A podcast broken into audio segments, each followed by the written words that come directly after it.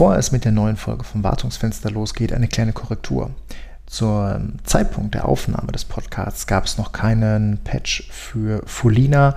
Das hat Microsoft am 14.06.2022 nachgeholt. Seitdem, also mit dem Erscheinen der Juni 2022 Updates, ist diese Lücke gefixt. Den Link dazu findet ihr in den Show Notes. Und jetzt viel Spaß mit einer neuen Folge vom Wartungsfenster. Äh, Patrick, hör mal, ich habe hier noch, du erinnerst dich doch an diesen Server 2003, den wir da noch äh, Ach, rumfliegen GLHV3. Genau, GLHV3. Ich habe jetzt zwei Wochen lang irgendwie versucht, Leute zu erreichen, die sind alle, die den noch brauchen könnten, so laut Listen. Ähm, die sind alle nicht mehr im Unternehmen. Ähm, ich erreichte, ich habe den jetzt runtergefahren. Ne? Ja, würde ich sagen, wenn das einer braucht, wird sich schon einer melden.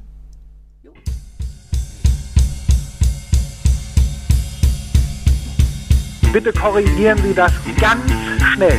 Ich sage es nochmal ganz schnell. Ich muss hier arbeiten. Ich kann es mir nicht leisten, ständig auf irgendeinen Scheiß zu warten, den die IT nicht auf die Reihe kriegt.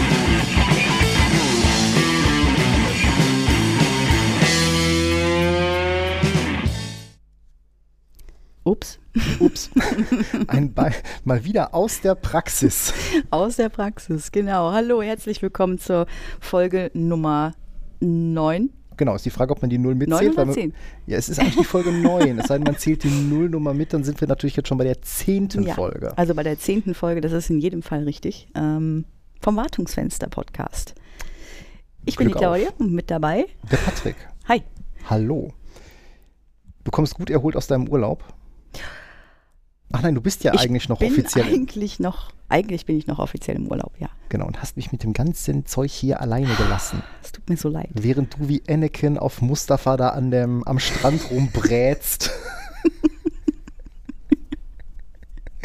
Nein, ich glaube, ganz so schlimm war die, war die äh, äh, Ostseesonne nicht, oder? Nein, nein. Du hast auch noch alle Körperteile. Alles gut. Ja, hast du, hast du denn, hast du denn äh, äh Obi-Wan äh, schon geguckt? Äh, nein, nein, nein, noch nicht, noch nicht. Ich habe so viel auf der Liste. Äh, jetzt auch für den Urlaub. Das habe ich mir alles für den Urlaub aufgespart. Ja, und jetzt merke ich, während des Urlaubs wird diese Liste noch länger. Es ist ja ganz, es ist ja ganz, äh, ganz, ganz fürchterlich. Ich bin ja äh, eigentlich schon sehr früh in meiner Kindheit mit Star Wars sozialisiert worden durch mhm. meinen Vater, aber ähm, bis auf die äh, Moment, jetzt muss ich vorsichtig, die ersten drei, also eigentlich die mittleren vier, drei. Fünf, sechs? Mhm. Genau, vier, fünf, sechs und eins, zwei, drei. Ich habe die, die letzten drei, die habe ich ja gar nicht gesehen. Und auch hier, ne, Mandalorian und Tralala, oh. habe ich alles nicht gesehen. Oh. Was soll ich jetzt dazu sagen? Es tut mir sehr leid für dich. Verdammt. Ich habe einfach keine Zeit. Nein, Mandalorian war, war schon. Also Obi-Wan, mal gucken. Mal gucken. Ja, was also, ich noch schaffe im Urlaub. Ja, ich habe ich hab also, noch äh, Stranger Things und all sowas äh, okay. da stehen. Ja, ich müsste mir wahrscheinlich dafür erstmal ein, ein, ein, ein Disney Plus Abo klicken, ähm, aber ich bin fast geneigt, äh, fast geneigt, das zu tun. Aber ähm, wie das, ja, wie du das hast halt Kinder, so du hättest wenigstens eine Entschuldigung dafür. Das ist eine schlechte, eine schlechte Entschuldigung. Nee, Kinder, ne, Papa hat jetzt keine Zeit, Papa muss hier Star Wars gucken. Dann dachte ich ja eigentlich, bei, bei Amazon Prime wären, äh, wären die Kinofilme bei, nein, die kannst du leihen oder kaufen. Mhm. Und dann dachte ich mir so, oh, verdammt. Naja, aber ähm, so müssen wir es, so müssen wir es bei, bei kleinen Star Wars Andeutungen lassen. ähm, und mal schauen. Ja, äh, ansonsten, äh, gut, du hast ja noch ein, ein, ein bisschen Urlaub. Mein Urlaub steht auch noch bevor. Mhm. Ähm, aber auch erst irgendwie in drei Wochen oder so. Ja, also wir müssen, das kann ich, das können wir schon Schaffst mal anteasern. ja, ja, wir müssen, wir müssen zwischendurch müssen wir ein bisschen tricksen, wir müssen irgendwie was für die Halde aufnehmen. Ähm, aber wir sagen euch noch nicht wann. ähm, wir schauen mal. Aber ähm, das soll nicht, das soll uns ja nicht daran hindern, äh, dass wir ähm, äh, auch äh, lustige iTunes-Bewertungen oder netterweise iTunes-Bewertungen wieder bekommen haben. Du hast zwei mhm. neue entdeckt. Mhm. Ganz, ganz herzlichen Dank dafür. Vielen Dank. Ähm, ich kann immer nur äh, aufs erneut erwähnen, dass diese iTunes-Bewertungen halt unglaublich wichtig sind, damit dieser Podcast gefunden wird, beziehungsweise Leuten vorgeschlagen wird. Äh, kommt auch in unsere garantiert ähm, schwurbelfreie Telegram-Gruppe. Ähm, den Link, den findet ihr immer in den Show Notes. Ähm, es werden auch immer mehr. Ja, und ansonsten, was, was, haben wir denn, äh, was haben wir denn an Themen heute? Ich glaube, wir, wir steigen mit einem alten Thema ein. Ja, ähm, also ich habe natürlich naturgemäß dank Urlaub äh, ke keine großen, großartigen Themen mitgebracht. Äh, aber. Sie will damit andeuten, dass sie die Sendungsvorbereitung mir überlassen hat. Urlaub ist Urlaub. Sagt die, die sogar den Laptop mitgenommen hat. ja, ich weiß, ich mache das ja auch. Gut. Mhm. Genau. Ähm, ja. ja. wir wollten noch mal, wir hatten letztes Mal nur kurz angeteasert, äh, Folina. Genau, dieser lustige Office Zero Day. Ähm, mhm. Aber ist es denn Office? Ist es Office oder ist es der, das Support Diagnostic Tool? Es ist mal wieder dazwischen. so ein, genau. es ist wieder irgendwas, irgendwas in der Mitte. Äh, Fakt ist, und äh, da hatte ich dann auch tatsächlich die Tage noch mit einem Kunden drüber gesprochen, der etwas ungläubig fragte, ja, oh, beim kommenden Patch Day sind denn da Updates für Folina dabei? Und ich, äh, nein. Ähm, hm. Und es ist, glaube ich, tatsächlich so, ne? offiziell von Microsoft. Äh, gibt es da immer noch kein Patch. Also vielleicht auch noch mal, ähm, also das könnt ihr in der, in der letzten äh, Folge nochmal nachhören. Ähm, die verlinken wir auch dann in den Show Notes nochmal. Mhm. Aber nur um das nochmal in Kontext zu setzen, das ist immer noch eine offene Lücke, die nicht gefixt ist, die aktiv ausgenutzt wird und, mhm. Fun Fact, ähm, äh, die auch ohne Makro-Security funktioniert, mhm. sondern einfach nur durch Code, der in einem, ja, Doc, DocX, mhm. äh, RTF, glaube ich auch, Dokument mhm. eingebettet ist. Und wenn das Dokument geöffnet wird, ähm, lädt der lustig Code nach. Ähm, Im Zusammenhang mit dem äh, Microsoft Support Diagnostic Tool von Windows. Genau, dieses MSDT, mhm. mhm. äh, was ja da mit verursachend ist. Und ich glaube, es ist auch tatsächlich momentan der einzige Ansatzpunkt, diese Lücke irgendwie zumindest ein bisschen, ein bisschen zuzukippen. Also es gibt ähm, von, von Microsoft ähm, gab es da auch ähm, ein, ein, ein Guardian, einen Guardians-Artikel ähm, zu dem, also offiziell ist Folina unter CVI 2022 30 119. 90. Äh, 190, genau, 30 190 ähm, äh, gelistet. Und ähm, das Microsoft Security Response Center hat da auch äh, einen laufend aktualisierten Artikel. Und da haben sie jetzt dummerweise nochmal sehr, sehr deutlich klargestellt, ähm, dass die, ähm, die Lösungsansätze, die Workarounds aus der Vergangenheit erstmal nicht so von Erfolg gekrönt sind. Also ich glaube, mhm. das erste, was so rumgegeistert war, dass man halt einen Rack-Key mhm. löschen sollte. Mhm. Ähm, da stellt sich jetzt raus, nee, der ist es dann doch nicht. Was halt sehr nachhaltig funktionieren soll, ist, dass man über eine Gruppenrichtlinie ähm, Scripted Diagnostics ähm, deaktiviert, beziehungsweise mhm. die, die Einstellung äh, heißt halt Allow Users to Access and Run Troubleshooting Wizards. Wenn man das disabled, dann scheint man diese Lücke doch sehr nachhaltig geschlossen zu haben. Aber es gibt halt mhm. tatsächlich keinen Patch, außer einen, ähm, ein Micro-Patch äh, von Zero Patch. Dahinter steckt ähm, äh, Across Security. Die haben tatsächlich so ein, so ein Micro-Patch äh, rausgebracht, um ja den Aufruf von, von MSDT äh, zu verhindern aus einem aus Word-Dokument raus. Der ist auch kostenlos verfügbar, den, mhm. den verlinken wir auch ähm, in den Show Notes. Aber ähm, so richtig, so eine richtig schöne Lösung oder auch ein Fix gibt es nicht. Ähm, wir haben es bei uns etwas anders implementiert. Wir haben bei uns eine, eine App-Locker-Policy. Mhm. Äh, eingebracht und ähm, ja gut, der Defender findet die Lücke. Ich glaube, alles, was so Klar, aktuell. CrowdStrike etc. Das genau, hat schon relativ schnell reagiert, dass die ähm, ähm, dass, dass diese, diese Lücke dicht gemacht wurde.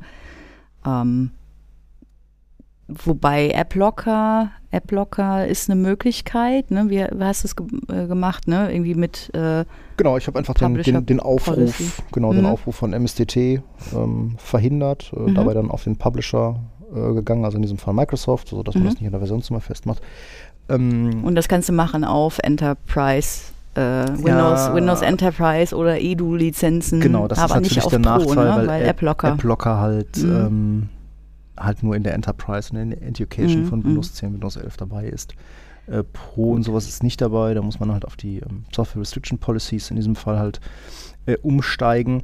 Äh, aber grundsätzlich ist es erstmal sinnvoll, dass, dass man über, über eine Gruppenrichtlinie ähm, äh, diese Trouble, dieses Ausführen dieser Troubleshooting-Wizards erstmal deaktiviert und äh, mhm. wenn man halt kann, auch diesen Micropatch ausbringt, da ist natürlich immer die Frage, wie bringt man den auf eine große Anzahl Geräte aus. Mhm.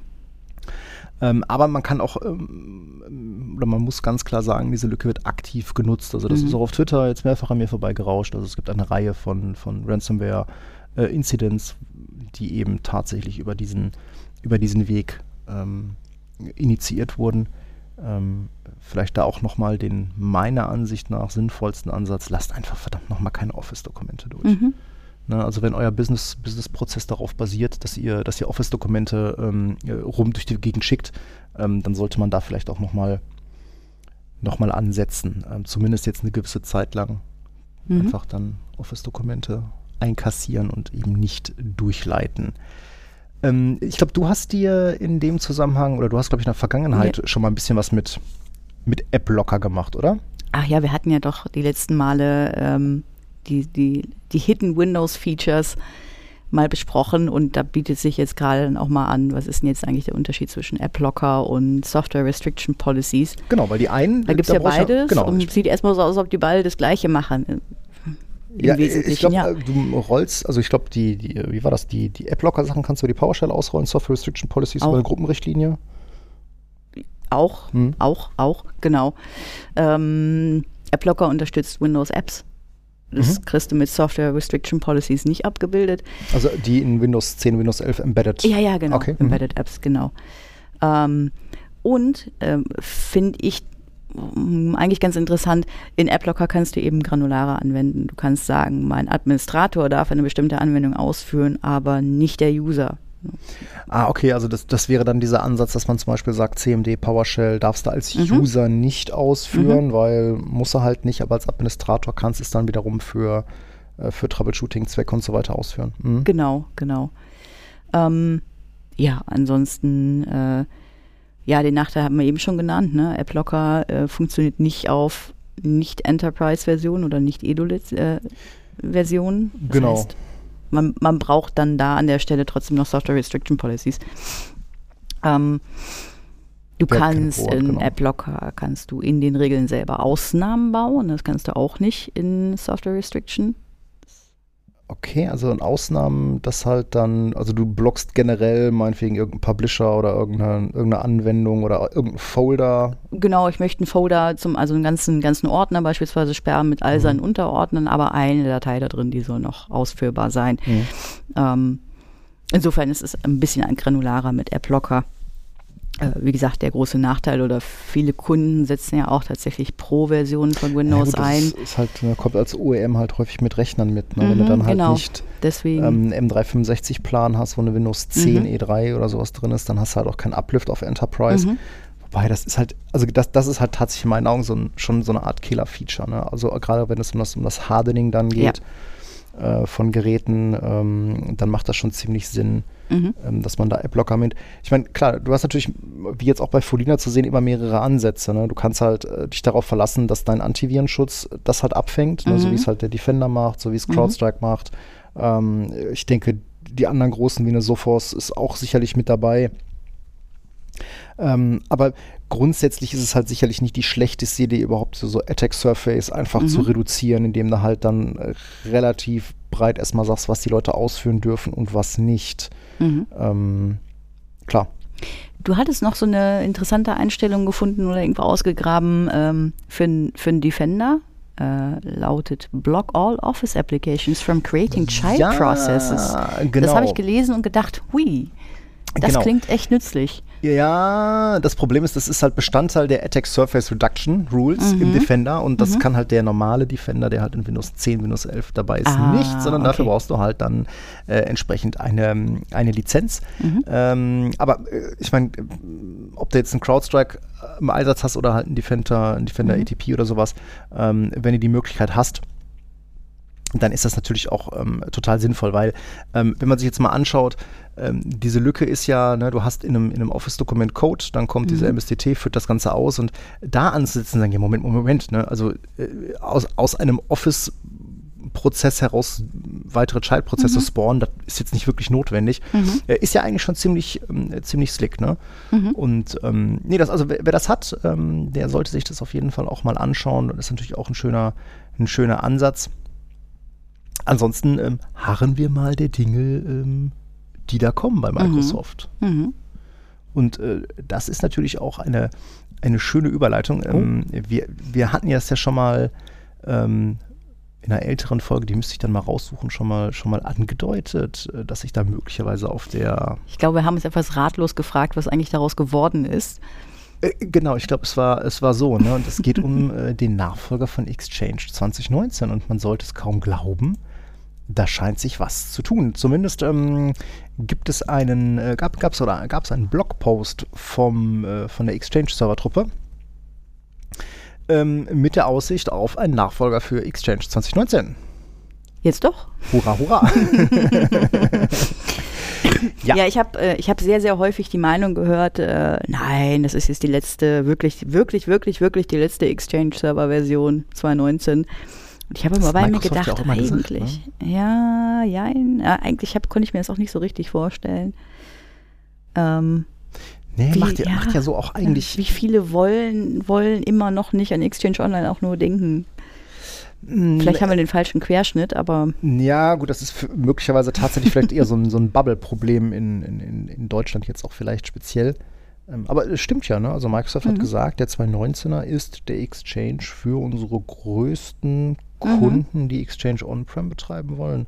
mhm. Ähm, So merkt man ja unter anderem auch daran. Hardware-Anforderungen. Die Hardware-Anforderungen So sind die aus, natürlich ja. schon äh, ganz knorke. Aber man sieht es natürlich auch daran, dass du zum Beispiel dann die Software nur noch über das äh, über Lizenzportale bei Microsoft bekommst. Ne? Also es Mhm. ist nicht so möglich, dass du dir einfach das komplette CU, ähm, was ja auch quasi gleichzeitig auch den Installationsdatenträger darstellt, dass du dir Mhm. den einfach bei Microsoft runterlädst. Das geht halt da tatsächlich nicht mehr. Mhm. Ähm, und das hat halt auch den, den, den, den Anwenderkreis wahrscheinlich schon, schon sehr eingeschränkt. Ähm, dann hatten sie ja, ähm, ich glaube auch mal gesagt, es sollte einen Weg geben, wie man Exchange on-prem los wird. Das haben sie ja jetzt gerade mit dem Mhm. letzten CU für den 2019er ähm, tatsächlich realisiert. Mhm. Aber äh, Fakt ist, der Extended Support auch für 2019 ähm, endet im Oktober 2025. Mhm. Jetzt denken wir mal, 2025 ist ja noch ewig hin. Äh, ja, Trotzdem kommt es immer, kommt das immer, immer viel schneller, als man, als man eigentlich wollte, genau. Bei Also ich meine, wir haben gerade Mhm. 2016er Migrationen abgeschlossen, Mhm. äh, quasi äh, mit Stichtag geht in Produktion, äh, ist der, ist der Mainstream-Support Mhm. dann äh, Supporter da zu Ende. Ich Ja. meine, aber, äh, Aber das war ja äh, angekündigt schon für letztes Jahr. Ja, aber ich glaube, da kam denen dann Hafnium in die Quere, ne? Ja, ich glaube. Beziehungsweise ja nicht nur das, sondern überhaupt, dass es da mehrere große Sicherheitslücken gab. Mhm. Ähm, Genau, und da wollte sich Microsoft, glaube ich, erstmal drauf äh, konzentrieren, diese Sicherheitslücken gerade zu biegen. Ist ja auch viel passiert im Laufe des letzten Jahres. Äh, Definitiv. Mhm. Definitiv. Ähm, wobei sie sich natürlich jetzt in diesem äh, Blogartikel auch so schon so ein bisschen bedeckt gehalten haben, was denn da zu erwarten ist Mhm. mit der nächsten mit der nächsten Exchange-Version. Also so äh, eine Sache, die, ähm, die für mich jetzt so ähm, ja, ziemlich hervorgestoßen ist, war diese ähm, die Ankündigung oder zumindest, dass in den Raum gestellt wurde, dass In-Place-Upgrades möglich sein werden. Mhm. Ja, und dass deswegen alle Kunden doch jetzt schon Ui. bitte auf 2019 migrieren sollen. Ähm, und ich meine, wenn man sich mal so die, die Exchange-Version so ab 2013 anguckt, 2013, 2016, 2019, ja, die sehen ja fast alle gleich aus. Mhm. Ne? Ja. Also da tat sich immer was im Detail, ne? aber Mhm. so rein vom, vom Look and Feel, vom, vom Handling her waren die ja alle äh, nahezu identisch. Mhm. Und äh, ich glaube, man hat es auch an den, an den an den Versionsnummern dann halt auch mal gesehen. Und ähm, ich meine, das wäre natürlich schon ganz cool, wenn du dann deine, deine Exchange-Server einfach in place upgraden kannst, weil im Prinzip Mhm. der neueste Exchange nichts anderes als ein großes, Mhm. großes CU Das ist. ist ne? nett. Ja. Ähm, also das wird, das wird ganz spannend werden, glaube ich. Ähm, was auch wahrscheinlich dem ein oder anderen Kunden nicht schmecken wird, ist natürlich auch das Lizenzmodell, weil da hat äh, Microsoft jetzt auch die Axt angesetzt. Also es wird den neuen Exchange nur noch per Subscription geben. Mhm. Das wird vielen nicht schmecken. Jo, da darfst du dann jedes Jahr wahrscheinlich Münzen einwerfen. Mhm. Ich meine, das, äh, je nachdem, wie sie da die Preisgestaltung machen, ähm, macht es das natürlich auch ein bisschen vergleichbarer zu Exchange Online. Mhm. Ne? Ähm, oder halt auch vielleicht einfach unattraktiver Exchange Online gegenüber. Könnte Teil des, äh, des, Des Plans, sein. ne? genau. Mhm. ähm, aber da werden wir, da werden wir sicherlich äh, in den nächsten äh, Monaten, also nicht in den nächsten Wochen, sondern eher in den nächsten Monaten sicherlich mehr erfahren. Aber das kann man, glaube ich, schon so festhalten. Exchange, ne? Geht He's weiter. not dead. Ähm, das geht da schön weiter. Ähm, Du hast so gehofft, oder? äh, Ich ja, was heißt, ich hatte gehofft, ne? Ähm, ich hatte gehofft.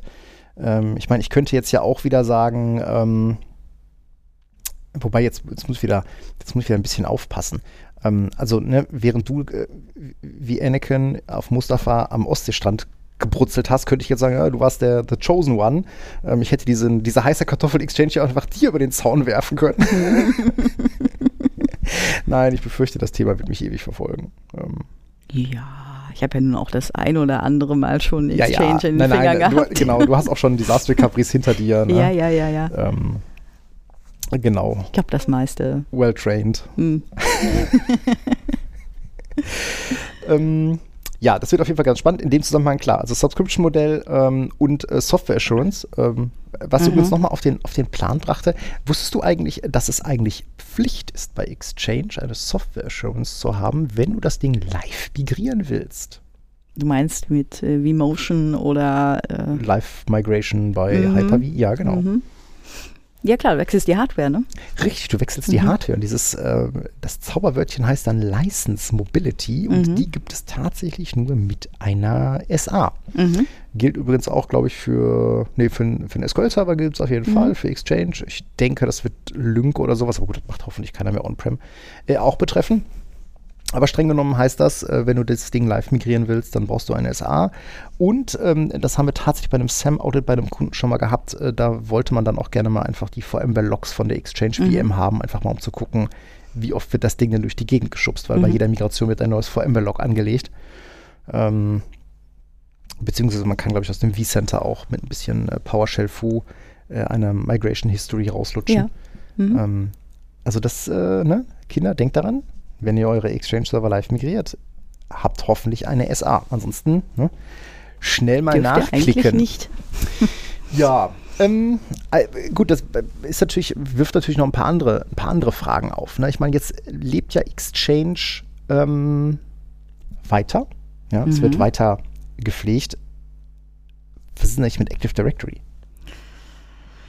Ich äh, kam, Aber kam neulich. Ist so dieses, äh, ja, da war, da, es ist ja echt unsicher, wie so der Plan ist dafür, ne, für die Zukunft. Ja, teilt aber so ein bisschen auch das Schicksal, glaube ich, von Exchange. Ne? Mhm. Ich meine, uns ist ja auch schon äh, sehr früh aufgefallen, als dann Server 2019 rauskam, dass es da kein neues Forest-Level gab.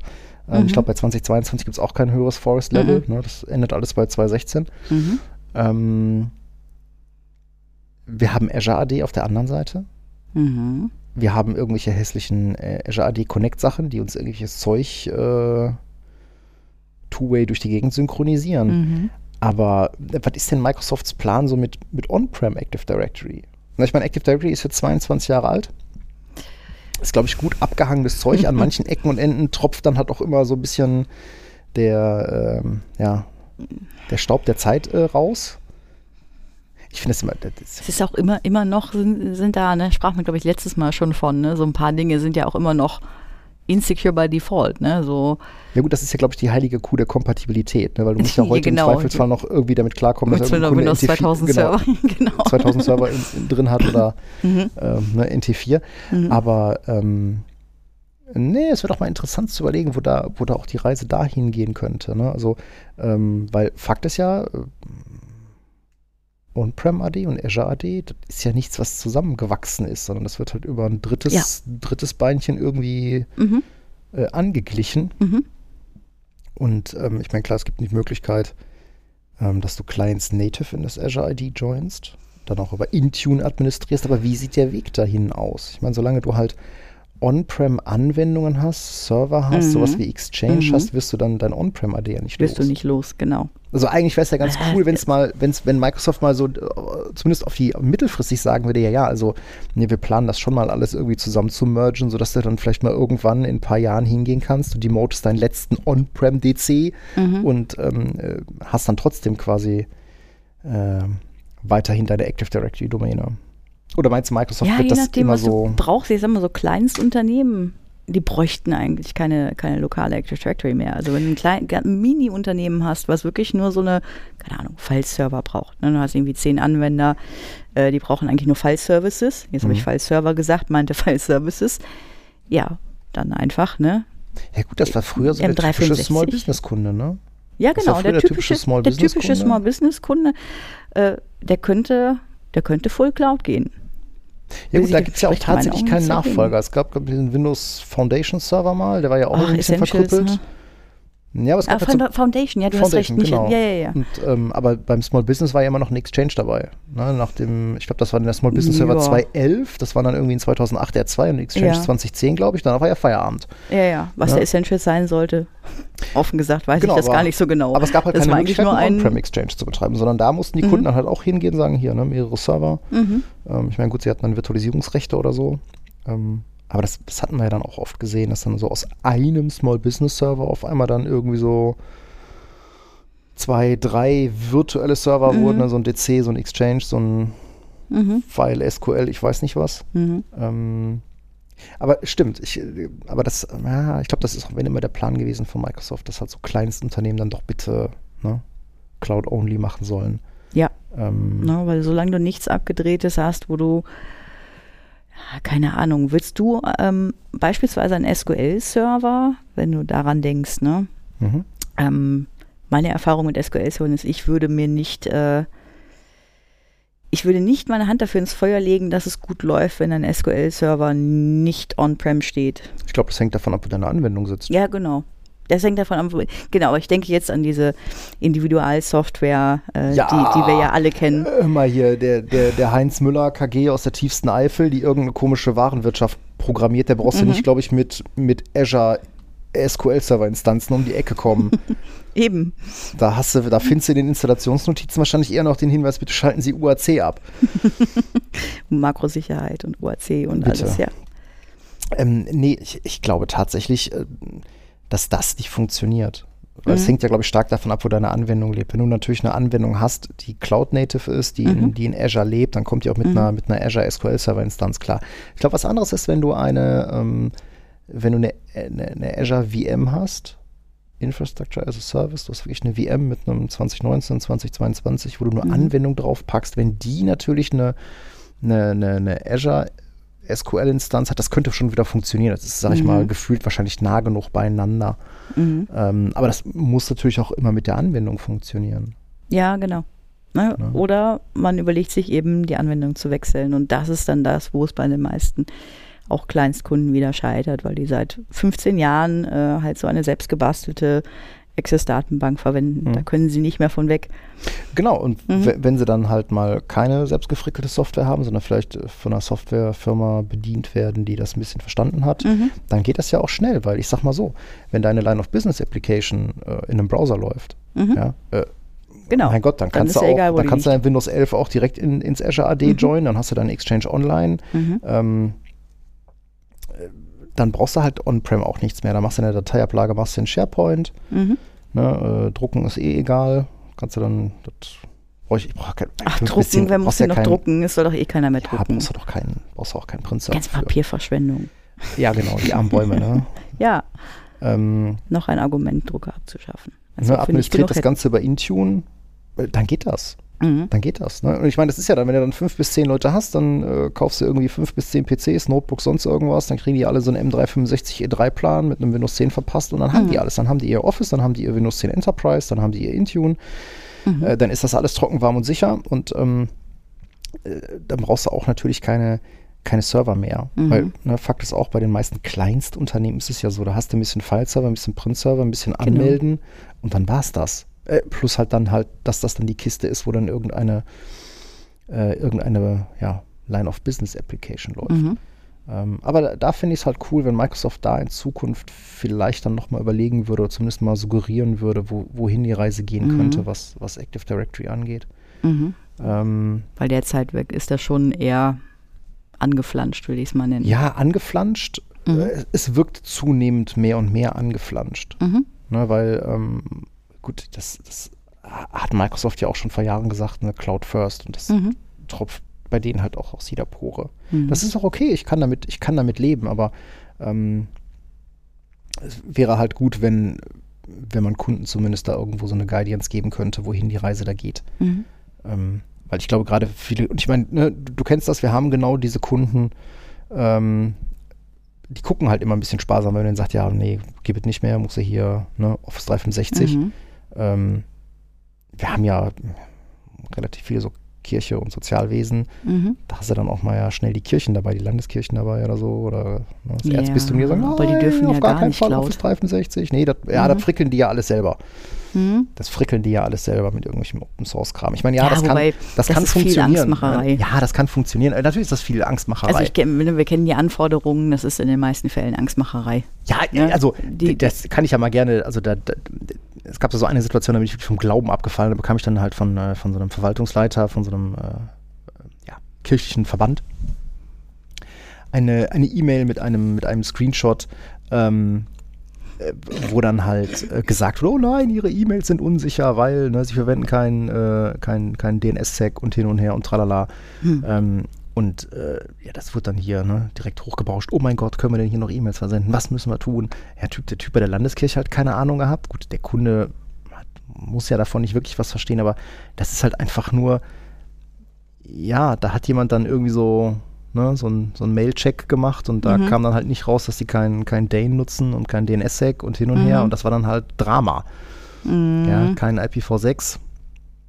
Äh, Dass der dann aber halt irgendwie ähm, ein äh, f- Log für Log4j anfälligen Horizon View Server im Internet stehen hat, ist dann halt wieder egal. Ne? Ähm, das ist ja, das ist dann so auch dieses Missverhältnis. Äh, ja, Ich verstehe sehr gut, das was lässt du mich meinst. manchmal ratlos zurück. Ja, ja, ja, ja. Aber wie gesagt, ist auch viel, viel Panikmache in Richtung Microsoft 365. Auch im Sinne von, es werden Anforderungen formuliert, die durchaus erfüllbar sind, aber die leider oft nicht verstanden werden von demjenigen, der sich da nicht gut auskennt. Meistens eben Mhm. ne, Amtsleiter, Gemeindeämter etc. Das sind nun mal auch keine ITler. Ähm, und solange da genug Panik gemacht wird, äh, werden die eher, ich sag mal, in Richtung der Dienste von den Landeskirchen. Ich will Ja, nicht genau, sagen Landes- gezwungen, aber, ja, ja, aber geleitet. Wenn du von Landeskirche Hm. redest, dann redest du ja von, von der evangelischen Kirche. Ja, ja, ja, ne? ja. Klar. Ähm, ja, es bleibt auf jeden Fall spannend. Also ich bin, bin sehr gespannt, äh, wo da die Reise auch fürs, fürs On-Prem AD hingeht. Ähm, äh, da sie jetzt, wie gesagt, halt ne, einen neuen Exchange angekündigt haben, glaube ich nicht, dass das ganze Thema Mhm. schnell sterben wird. Ähm, äh, Im Gegensatz äh, wahrscheinlich zu den allermeisten äh, Projekten, die das Thema Netzwerk angehen. Schwieriges Thema. Schwierig, ne? Mhm. Äh, manchmal manchmal wünsche ich mir ja so den, den, den äh, Trenchcoat Schlapphut tragenden Typen an der Straßenecke, der seinen Mantel aufklappt und sagen, hey, hey, ne? Wer möchte einen Switch kaufen? Ich glaube, äh, manche Kunden sind mittlerweile so verzweifelt, die will sagen, ja, ja, ist egal. Ähm, ja, das ist wirklich äh, so wie, wie Anfang der Pandemie, äh, wenn du versucht hast, äh, Webcams zu Nudeln zu kaufen. Nudeln oder Öl. Oder Webcams, ja. ja, Entschuldigung, das, ich, Ja, wir, sind Öl ja, wir jetzt. sind jetzt ein IT-Podcast. Äh, ich dachte jetzt eher an, an Aber nein, ich will dir nur verdeutlichen, das ist wirklich ernst gemeint. Es gibt nichts, ne? Äh, ja, Mhm. und damit wollen wir ein bisschen darauf eingehen, dass es momentan tatsächlich, was Netzwerkequipment oder ich sag mal bestimmtes Netzwerkequipment angeht, echt üble Lieferengpässe gibt. Mhm. Ähm, Ich habe uns äh, so Firewalls geht noch, ne? äh, nee, Firewalls ist, glaube ich, gar nicht mal das Problem. Ja, aber genau. ne, ich meine, du hast es ja auch gesehen. Es gab dann, ähm, beziehungsweise äh, wir haben äh, vor gar nicht so langer Zeit ein ähm, größeres WLAN-Projekt gewonnen, wo dann auch tatsächlich äh, Anfang des Jahres schon nach Lieferzeiten gefragt wurden und man dann für Access Points äh, gesagt bekommen hat, ja, ja, also können wir liefern, aber dann halt irgendwie so Q3. Und äh, Mhm. das ist halt nicht, ähm, nicht besser geworden und ähm, äh, Switches ja ähnlich. Ne? Also Mhm. ähm, Da die ist es jetzt aber auch da sind Lange äh, nicht mehr Q3 und auch nicht mehr Q4. Genau, was natürlich auch Kunden immer wieder jetzt in Probleme bringt. Ne? Wir haben Mhm. den einen oder anderen äh, Neubau bei Kunden stehen, wo es darum Mhm. geht, äh, da ein Netzwerk äh, ja, zu erweitern. Mhm. Und da wollte man sich jetzt darum kümmern, dass man Switches kauft. Und dann mussten wir sagen, ja, nächstes Jahr.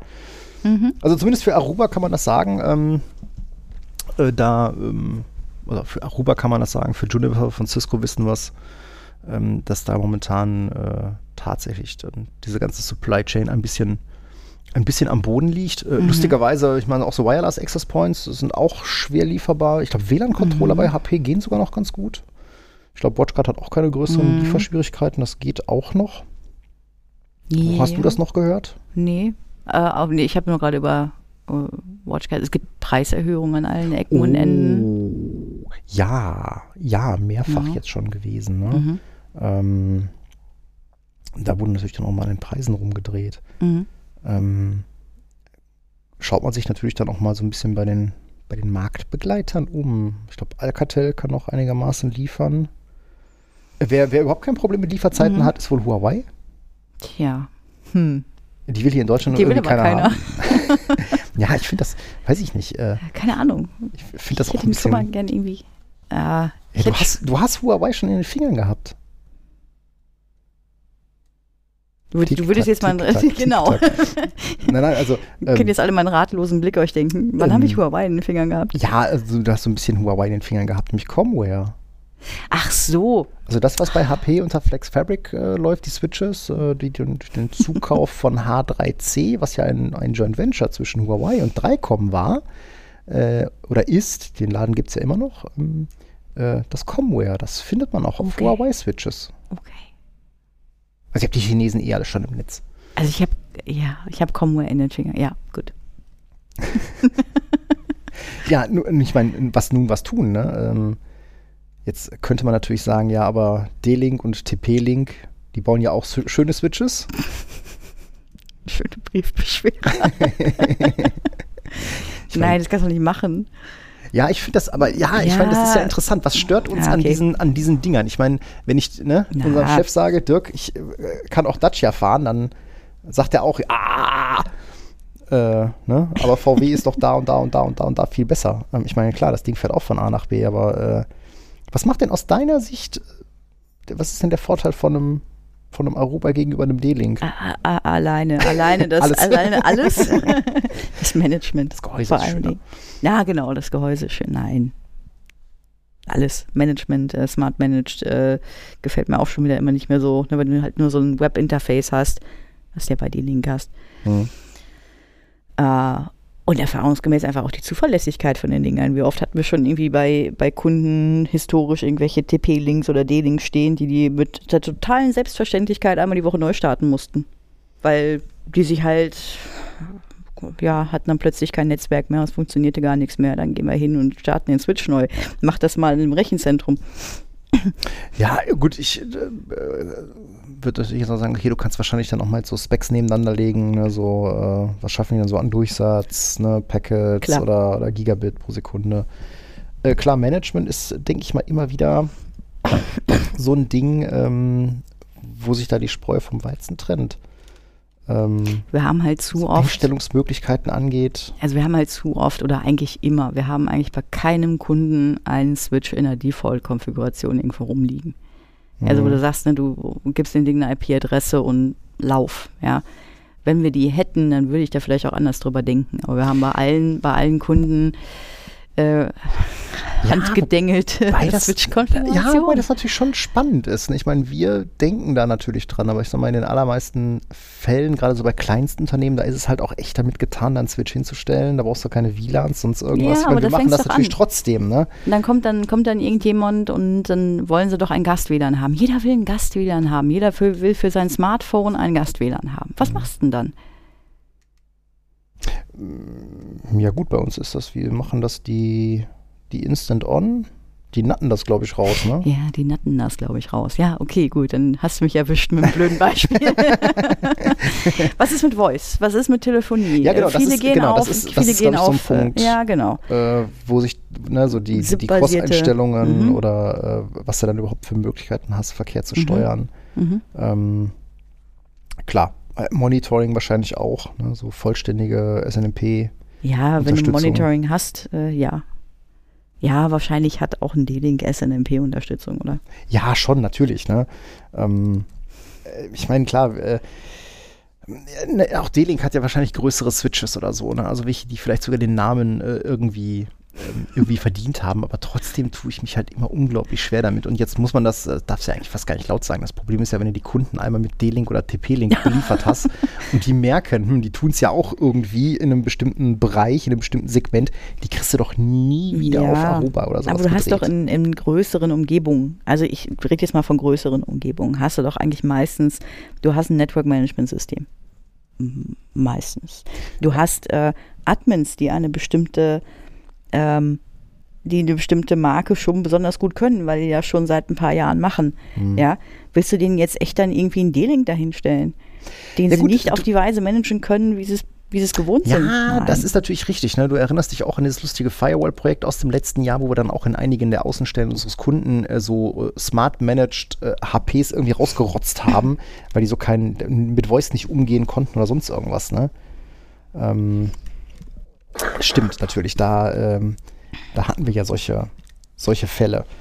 Ähm, äh, ich meine, klar, ne, ich, wobei das hängt natürlich auch immer davon ab, mit wem du da gerade ähm, über das Thema redest. Ne? Jemand, der natürlich irgendwie D-Link verkauft oder dem es eventuell sogar egal ist, was der Kunde kauft, der wird da wahrscheinlich keinen kein Elan reinlegen. Äh, Ja, ich glaube, das ist aber ein Punkt und es ist einfach da auch nicht, nicht e- egal genug, äh, dass es zum Kunden passt, dass es in die Umgebung passt, dass es alle Anforderungen erfüllt.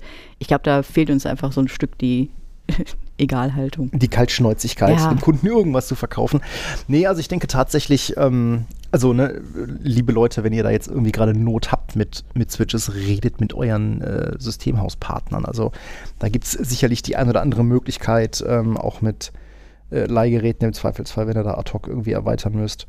Ähm, aber es ist eben fraglich, wann sich das, wann sich das auflöst. Also wir sind teilweise bei Lead Times äh, für Shipments von jetzt mittlerweile, weiß ich nicht, einem halben Jahr und noch länger. Nicht länger, ja. Ich glaube, es war die, ich habe die Aussage gehört, dass dieses Jahr gar nichts mehr, gar nichts mehr rankommt. Hm. Ja gut, und das wird am Ende des Tages natürlich auch viele, viele andere äh, betreffen. Ähm, weil es ja wahrscheinlich am Ende einfach nur dann so ein Symptom dieser generellen Chipknappheit. Ach so, ja, äh, das ist- dazu gesagt, ne? Das ist nicht, weil wir uns dumm anstellen. Das geht allen anderen, auch den Großen so.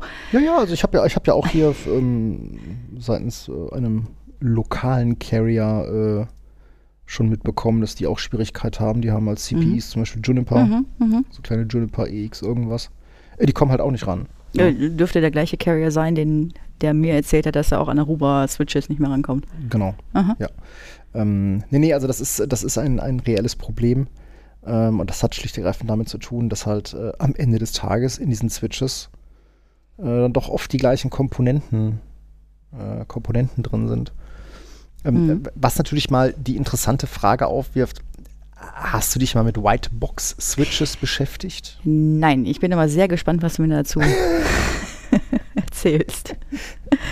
Ähm, ich, ja, ist jetzt auch ein, ein, ein Thema, da bin ich mehr oder weniger ähm, äh, über diese, ähm, über diese Broadcom, Broadcom-Geschichte drüber gestolpert. Mhm.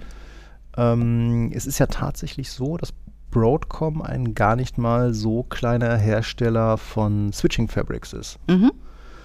Und ähm, es begab sich wohl, dass sich, ähm, ich glaube, es war Cumulus Networks, ähm, die haben vor Jahren mal ein äh, Linux-basiertes ähm, ja, Betriebssystem für Switches entwickelt, mit dem sie halt dann äh, verschiedene ja, Hersteller bespielen konnten. Mhm.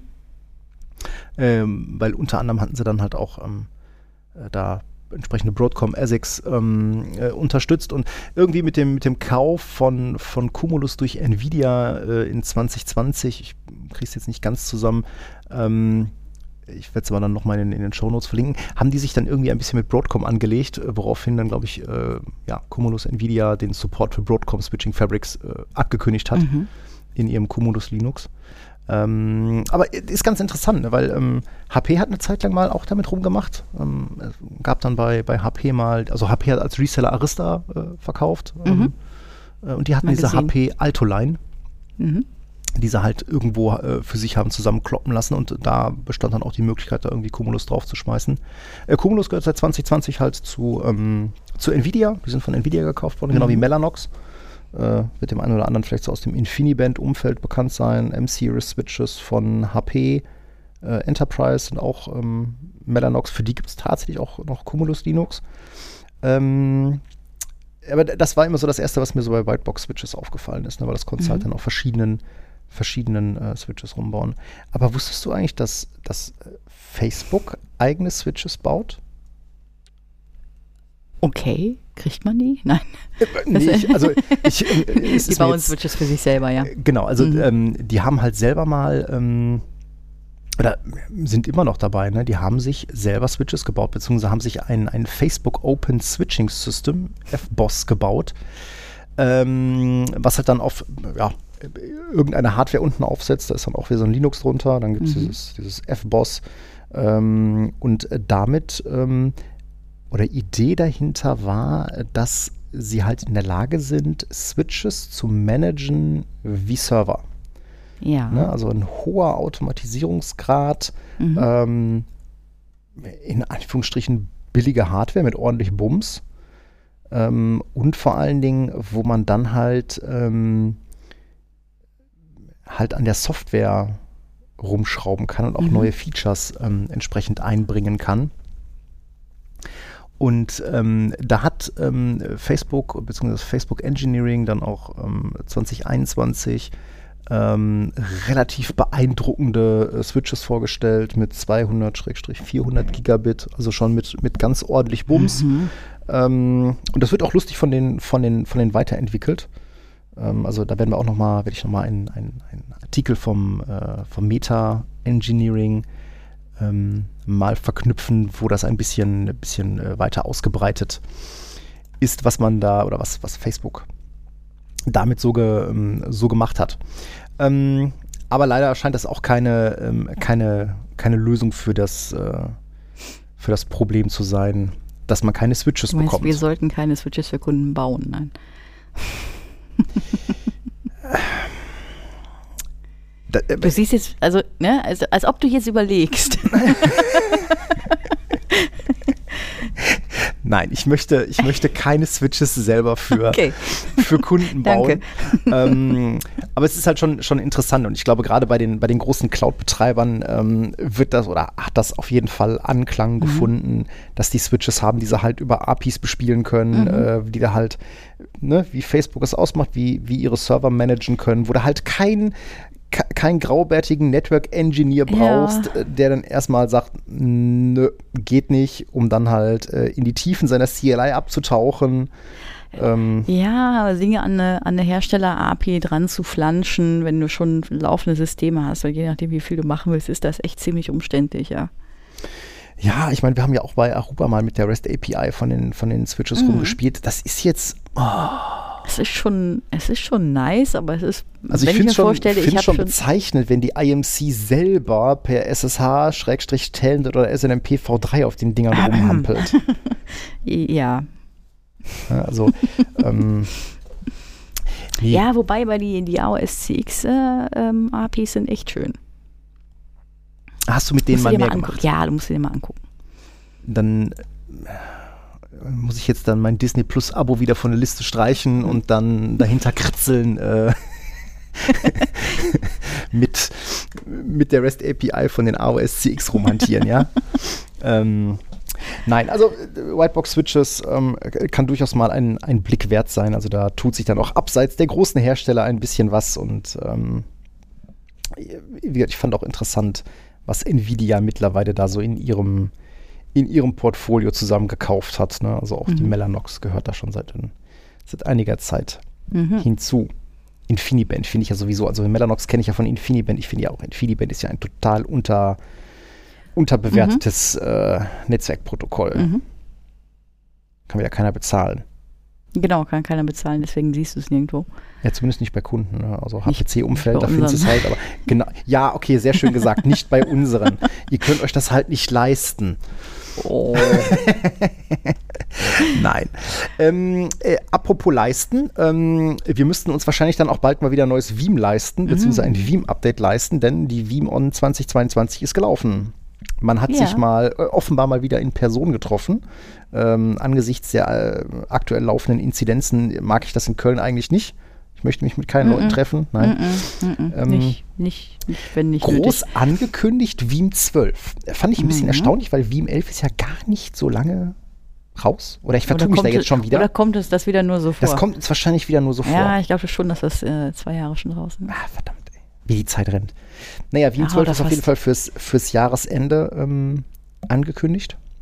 Mhm.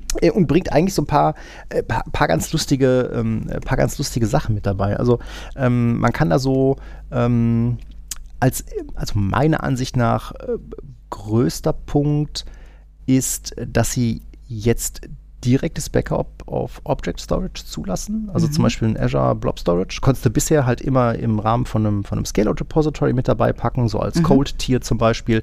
Da werden sie jetzt äh, äh, wohl erlauben, das direkt ähm, zu bespielen. Mhm. Ähm, sie haben weiter an ihrer äh, Immutability äh, Everywhere rumhantiert, nach dem Oh, Motto, dass schön. du halt ähm, Repositories äh, ja quasi immun gegen, schreibschützt, Genau. so gesehen. gegen alle möglichen Änderungen schützen kannst, was ja gerade so diesen Aspekt Ransomware. Löschen und etc.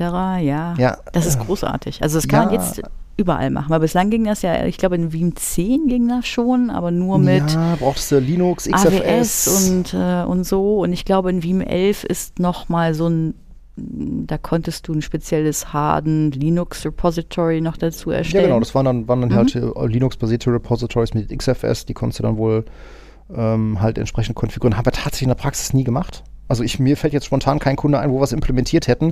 Äh, wir sperren die Dinge halt immer hinter Firewalls und alles weg, ne? Ja klar, und haben im Zweifelsfall Tape Backup. Ja, haben wir ist ja natürlich dann auch doch wieder sehr in Mode dabei. gekommen. Ne? Ja, und wenn du Tape Backup hast, dann ja, das liegt im Definitiv. Safe, das ist per se immutable. Ähm, Aber ein schönes Feature. Also, Definitiv, Finde ich definitiv. super. Jetzt kannst Ähm, du also jedes Repository immutable kannst du jetzt machen. immutable Mhm. machen, das ist ganz cool. Und da, sie haben überhaupt gefühlt so an, an einigen echt ähm, so Kleinigkeiten, ne, haben sie jetzt mal, mal gemacht. Ähm, es wird jetzt zum Beispiel möglich sein, ähm, per VM Backup Chain ist wohl jetzt äh, dann auch definitiv der neue Default, nicht nur in Abhängigkeit von dem, was du da halt ähm, äh, für einen Mhm. Backup-Job hast. Und es wird jetzt möglich sein, dass man VMs zwischen Backups-Job oder zwischen Backup-Jobs migrieren kann, Oh. ohne dass man diese Chain neu machen kann, sondern er nimmt die Oh, Chain in schön. den neuen Backup-Job mit. Das ist eigentlich ziemlich cool. Ähm, als, du kannst diesen Wechsel auf eine per VM-Chain jetzt wohl auch Mhm. über den manuellen Prozess machen. Das ist auch ganz nett. Ähm, du kannst Active Fulls für einzelne VMs machen. Bisher Oh, ging es ja nur auch pro Job. Ne? Jetzt kannst du also sagen, nee, ich möchte jetzt hier diese eine Kiste, möchte ich jetzt von dieser einen, möchte ich jetzt einmal ein Active Full haben. Ähm, das wird gehen. Ähm, Health Checks können als gesonderter Job ausgelagert werden. War ja in der Vergangenheit immer so ein bisschen ein Problem. Ja. Ne? Wenn du äh, größere Repositories hattest, dann war Mhm. ja dieser Health-Check auch durchaus sinnvoll, aber der lief halt immer im Rahmen von dem Job. Und dann zog sich dann möglicherweise dieser Mhm. Job einfach in die Länge, weil er halt seinen Health-Check gemacht hat. Jetzt kannst du das halt als einzelnen, ähm, als einzelnen äh. Job ausführen. Mhm.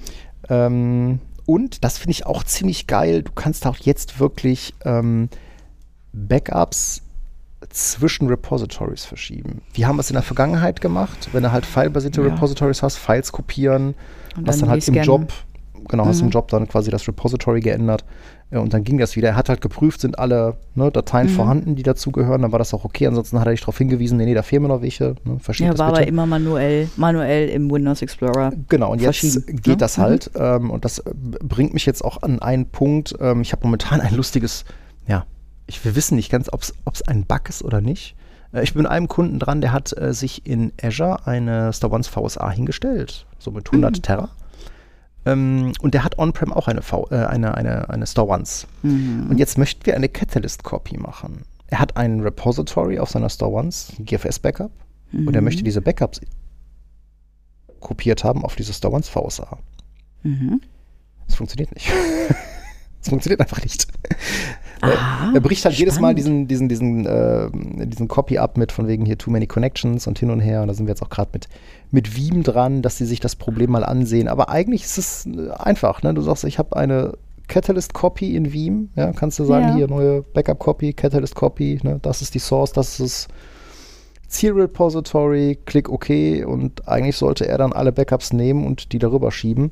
Äh, und das wäre natürlich genauso was, was da, was da ansetzen könnte, dass es halt jetzt einfacher wird. Ne, wenn ich mir auch so überlege, dann das Verlagern von, von Backups in ein, äh, ein Object Storage, ne, zu Azure, Mhm. in so ein, so ein Blob Storage, das scheint ja darüber dann halt sehr viel einfacher ähm, zu gehen. Ähm, was auch interessant ist, und das, das äh, ist vielleicht auch noch so eine Sache, ähm, Standarddatenbank bei Veeam. SQL. Genau, ne? Server, bringt da mit. Microsoft. Genau, die meisten Kunden Genau. packen dann halt, oder da ist dann halt so ein SQL Express dabei. Mhm.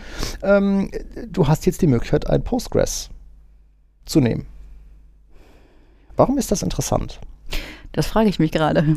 Naja, ähm, äh, früher war es beim vCenter genauso. Du konntest als Datenbank ein SQL nehmen oder eine Oracle nehmen und erst als sie die Möglichkeit hatten, als Datenbank auch eine Postgres zu nehmen, ploppt auf einmal die äh, vCenter Server Appliance raus. Mal angenommen, mal angenommen, ähm, es würde irgendwann mal Veeam 13, Veeam 14, mark my words, also ne, für, für alle, die jetzt kommen, ich prophezeie eine Veeam Backup Server Appliance. Die uns Interessanter Gedanke. Ne? Brauchst du kein Ja. Windows mehr darunter, eine Ja. ha Hardened Appliance. Aber es ist ähm, Support für Postgres SQL. Äh, genau, das du heißt, kannst- du kannst wählen jetzt. Du kannst wählen und ich glaube, es gibt auch einen Migrationsweg, um dann halt ähm, auf eine Postgres zu wählen im Rahmen eines Upgrades. Spannend. Das fand ich auch ähm, ganz cool. Äh, ja, und noch so eine, so eine Randnotiz. Also es gibt jetzt globale VM-Exclusions, also wo Mhm. du VMs dann halt in ne, Backup-Jobs und dann auch in, für Copies und so weiter. oh, schön. äh, das heißt nicht, ich genau, muss nicht es in nicht immer jedem Job. pro, Okay. äh, pro Job machen. Mhm. Auch sehr schön, wenn man das Ganze mit Text realisiert. Äh, ja, natürlich. Ja, perfekt. Genau. Äh, ansonsten haben sie ange, äh, angekündigt, äh, Veeam for Salesforce. Gut, da bin ich jetzt raus mit diesem Cloud-Quatsch. Äh, Ja, CRM mhm, kenne ich ja, wohl. mhm. Ähm, Dito. Veeam für Office 365 wird es in der Version 7 geben. Schön. Ähm, das haben wir auch bei, bei dem einen oder anderen im Einsatz. Mhm. Ähm, bringt uns natürlich zu der Frage, warum sollte man Veeam für Office 365 haben? Also warum sollte man sein Office 365 Zeug namentlich OneDrive, SharePoint Sites, Exchange Online, warum sollte man das sichern? Ja, man könnte ja jetzt erstmal naiv sagen, ja, wieso? Das ist ja Microsoft-Job. Ne, warum ha- habe ich das in der Cloud, wenn ich das Mhm. Zeug dann wieder nach On-Prem zum Beispiel sichere? Mhm. Ja, wie gesagt, der erste, der erste Ansatz wäre, warum? Die Infrastruktur da oben ist doch, das ist doch alles redundant und Microsoft macht ja auch äh, Backups oder so. Ja, interessant ist, Aber, ist die ja. Shared, Responsi äh, oder Shared, Respo äh, Genau, Shared genau. Responsibility seitens Microsoft, dass sie nämlich sagen, nee, nee, nee, nee, nee, um das Backup von dem Zeug kümmert ihr euch. Mhm. Ähm, also ist das gar nicht mal so uninteressant, das Zeug zu sichern. Plus, Du hast natürlich so Sachen wie, ich habe versehentlich eine Datei gelöscht vor 90 Tagen. Wie kriegst du die wieder? ja Ne? gut, du kannst ja, kannst ja äh, so, ähm, so, so Aufbewahrungsrichtlinien Aufbewahrungsrichtlinien kannst etc. natürlich bauen. Ne? Kann man alles bauen. Und Ransomware? Ja, das ist natürlich jetzt ganz interessant. Wie kommst du denn darauf? Da gab es was Aktuelles. Genau, rannte auf Mhm. Twitter an mir vorbei. Also es ähm, scheint wohl jetzt auch äh, ein durchaus ähm, interessanter Punkt zu sein. Ähm, Ransomware, die es auf Office 365 abgesehen hat, ähm, ist natürlich auch wieder einfach, wenn du einmal auf dem Client eines Anwenders sitzt. Du hast dein OneDrive im Zugriff, die Leute haben möglicherweise ihre SharePoint-Sites im, im OneDrive verbunden. Äh, oder aber du erbeutest einfach nur Credentials. Mhm. Ja? Wenn du nämlich keine MFA hast, kannst du ja dann lustig äh, nach Benutzername Kennwort über die Graph API rumhantieren ähm, und dann da dein äh, Zeug verschlüsseln. Ja, weil du gerade gesagt hast, wenn ihr nämlich keine MFA habt, dann ist mir gerade ein bisschen Gänsehaut gekommen. Es ist, kei Nee, ist tatsächlich so. Also, ähm, das ist natürlich nochmal ein, ein, ein, so, ein, so ein starker, starker Hinweis auf MFA zu setzen. Mhm. Ähm, Immer. Immer, genau, denkt daran, ne, Security Defaults anmachen ist das Mindeste, was ihr machen könnt. Das kostet euch kein Geld. Mhm. Ähm, ja, ihr habt kein Conditional Access, aber ihr habt auf jeden Fall MFA. Ähm, Conditional Access ist noch ein, noch ein Tacken besser, aber ja. Ja, gut, weil sonst hast du halt MFA immer, ne? Du kannst halt keine Ausnahmen definieren, du kannst halt, ich meine, Conditional Access jetzt nur für, für, für, für das Enforcement von MFA zu nutzen, ist ein bisschen, glaube ich, ein bisschen Mhm. äh, übers Ziel hinausgeschossen. Das kann halt schon viel mehr. Also du musst vorher schon mal fünf Minuten in Conditional Access Policies mhm. Hirnschmalz reingesteckt haben, dann ist das aber auch ganz nett. Nee, nee, aber dieses, dieses, dieses Thema, du hast, du, es wird halt einfach ein Benutzernamen und ein Kennwort erbeutet. Und über die Graph API sagen sie dann erstmal so, jetzt äh, SharePoint-Versionierung, ne? maximale Anzahl Versionen eine. Ja, zack, eine Datei zweimal verschlüsselt, bumm, Feierabend. Ähm, sonst könnte es ja noch über die Versionierung halt äh, auf ältere, unverschlüsselte Dateiinhalte zugreifen. Aber das, äh, das ist das nächste, was kommt, glaube ich. Dass es die Ransomware-Jungs jetzt nicht mehr darauf abgesehen haben, deine On-Prem-Sachen zu äh, encrypten, sondern jetzt dann wirklich sagen, jetzt gucken wir uns mal das Cloud-Thema an. Ja, ich bin schon ein bisschen überrascht, dass das jetzt erst kommt. Ähm, ja, wahrscheinlich, weil also jetzt könnte man natürlich mal äh, so aus Business-Sicht überlegen, warum macht es Sinn, dass Ransomware-Gangs ihre Strategie ändern? Vielleicht, weil der Enkeltrick nicht mehr so einfach funktioniert. Ne? vielleicht haben die Admins verstanden, dass man seine Backups schützen sollte, dass man nicht mehr, mhm. vielleicht haben die Anwender verstanden, dass man nicht mehr auf jeden Link klicken sollte. Ne? Äh, vielleicht härten die Kunden ihre On-Prem-Netze besser. Und das heißt, was macht man dann?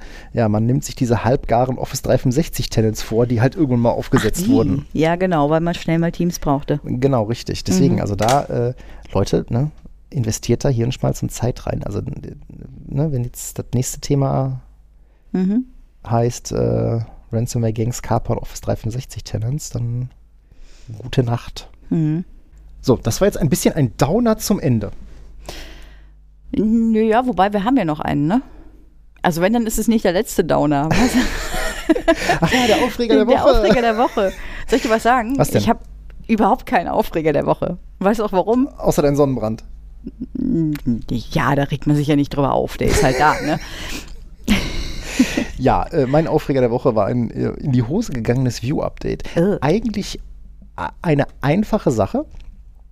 Kunde hat ein 2012 R2 mit äh, Horizon View 7.13 mhm.